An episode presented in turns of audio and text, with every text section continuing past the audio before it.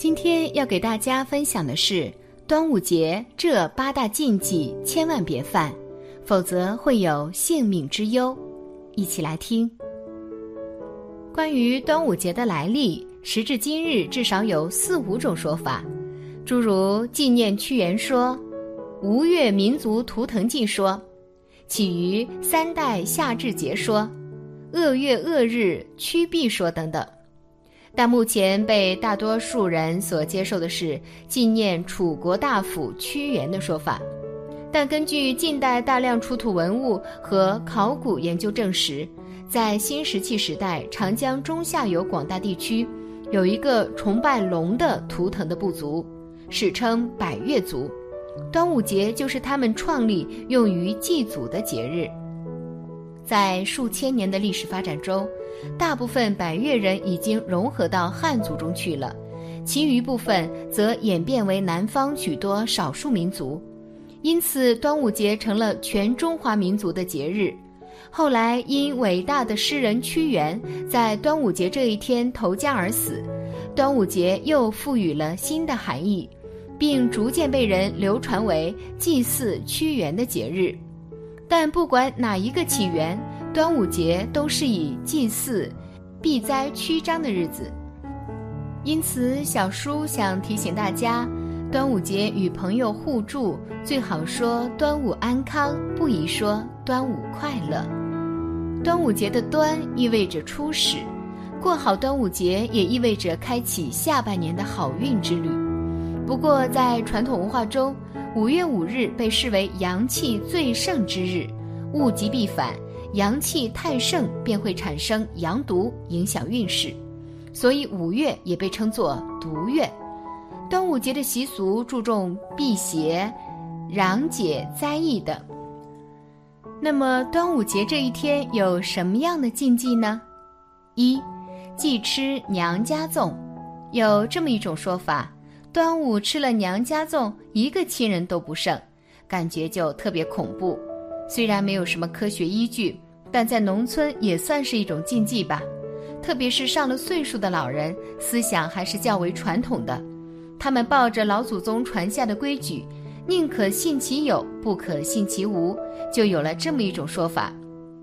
其实，在旧时的农村，交通非常不便，很多女儿在出嫁之后就很少回家探望父母。而端午就是一个年后探望父母的节日，为了这一天，女儿女婿会提前买好礼物，提前一两天，初三、初四时，闺女回娘家探望父母。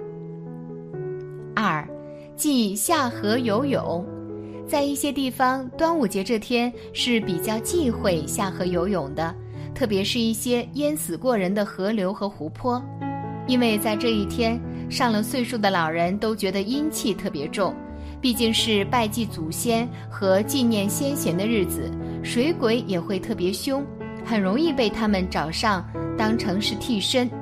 记得小时候特别皮，又不知道有这个禁忌，和几个小伙伴在水边玩耍，都没下河，就被奶奶狠狠地训了一顿，再也不敢在这天去水边玩耍了。三。忌香囊丢失，在北方的一些地区，端午节这天有给小孩子佩戴香囊的习俗，也就衍生了忌香囊丢失的禁忌。如果小孩子在这几天把脖子上挂的香囊弄丢了，那这一年都会霉运缠身。虽然感觉没啥科学依据，但是这几天父母还是会随时检查小孩子脖子上的香囊。以便丢失后能够及时的找回来。端午节过后，小孩子要及时将所佩戴的香包扔到水中才行。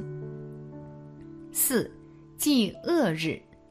古人把农历五月当作恶月，农历五月初五为重午，更不吉利，所以这天一些地区有躲午的习俗。即一周岁以内的婴儿要送到外婆家去躲藏，以逃脱灾祸。五祭办喜事，端午节一般都是祭祀先人和纪念先贤，不管是投江自尽屈原，还是伍子胥，又或者是孝女曹娥，这天要包很多粽子投入江中，就像是上坟一样，和清明差不多。祭祀时难免悲伤，也影响人们的心情，所以端午这天基本都诸事不宜，不适合参加娱乐活动。六忌行房事。五月人体阳气达到最旺，火旺至极，所以阳气外散时，内里虚弱，不适合进行泄耗的活动，也特别容易得心脏病。此月湿热加重，易湿热内积，心火重，小肠积热，还引起口舌生疮、小便短黄、大便秘结，或脾虚湿困，或湿热下注。女性易患妇科病。或伴有局部或全身症状的妇科病，男性易出现精气活动受阻，所以在这个时候不容易受孕。而端午是九毒第一天，所以古人把这一天定为归宁日，女儿回娘家省亲，夫妻分房而睡，这样就没办法行房事了。七，忌生子。汉代人认为五月五日为恶月恶日。且有不举五月子之俗，《风俗通》译文，俗说五月五日生子，男害父，女害母，即五月五日所生的婴儿，无论是男或是女，都不能抚养成人。一旦抚养，则男害父，女害母，甚至出现了五月道观，至免不迁，五月盖屋，令人头秃等说法。这一习俗从战国开始流行，迄今汉代盛行不衰。八，祭送成串的粽子。端午节是吃粽子的节日，因此不少人都会送亲朋好友粽子，但要切记不能送整串粽子，一定要送散装的，因为一串粽子就像长辈所说的吊肉粽，也就是上吊轻生，意味着不吉祥的象徽。那么古人是如何解决独月独日的呢？这个从端午节的传统习俗就可以知晓。一挂艾草和菖蒲，清明插柳，端午插艾，门上插艾草和菖蒲，制成人形或虎形，称为艾人、艾虎，佩戴身上用来以驱瘴化煞。这两种草药都有一种特别的香味，有提神开窍。芳香避秽的作用，将这两样草药采摘挂于门前，或制成香囊，可以祛病、防蚊虫、避邪气。二，木兰汤。端午是一年之中草药药性最足的时候，所以古代很多地方有木兰汤的习俗，指采摘佩兰、艾草、菖蒲及其他草药。煎草药水沐浴，可以有治疗皮肤病、去邪气的作用。三熏苍术，将苍术等草药点燃后形成烟雾，对房屋进行熏蒸，不但会散发出清香，使人神清气爽，这些药物及气味也可以驱赶蚊虫。四，饮雄黄酒。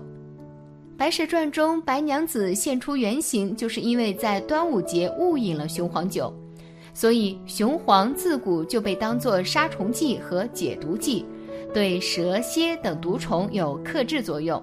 同时，与它有相同功效的还有菖蒲酒等药酒，也用来喷洒以驱毒虫。从卫生角度来看，喷洒酒和雄黄也确实有杀菌消毒的作用。五，放生积德祈安康。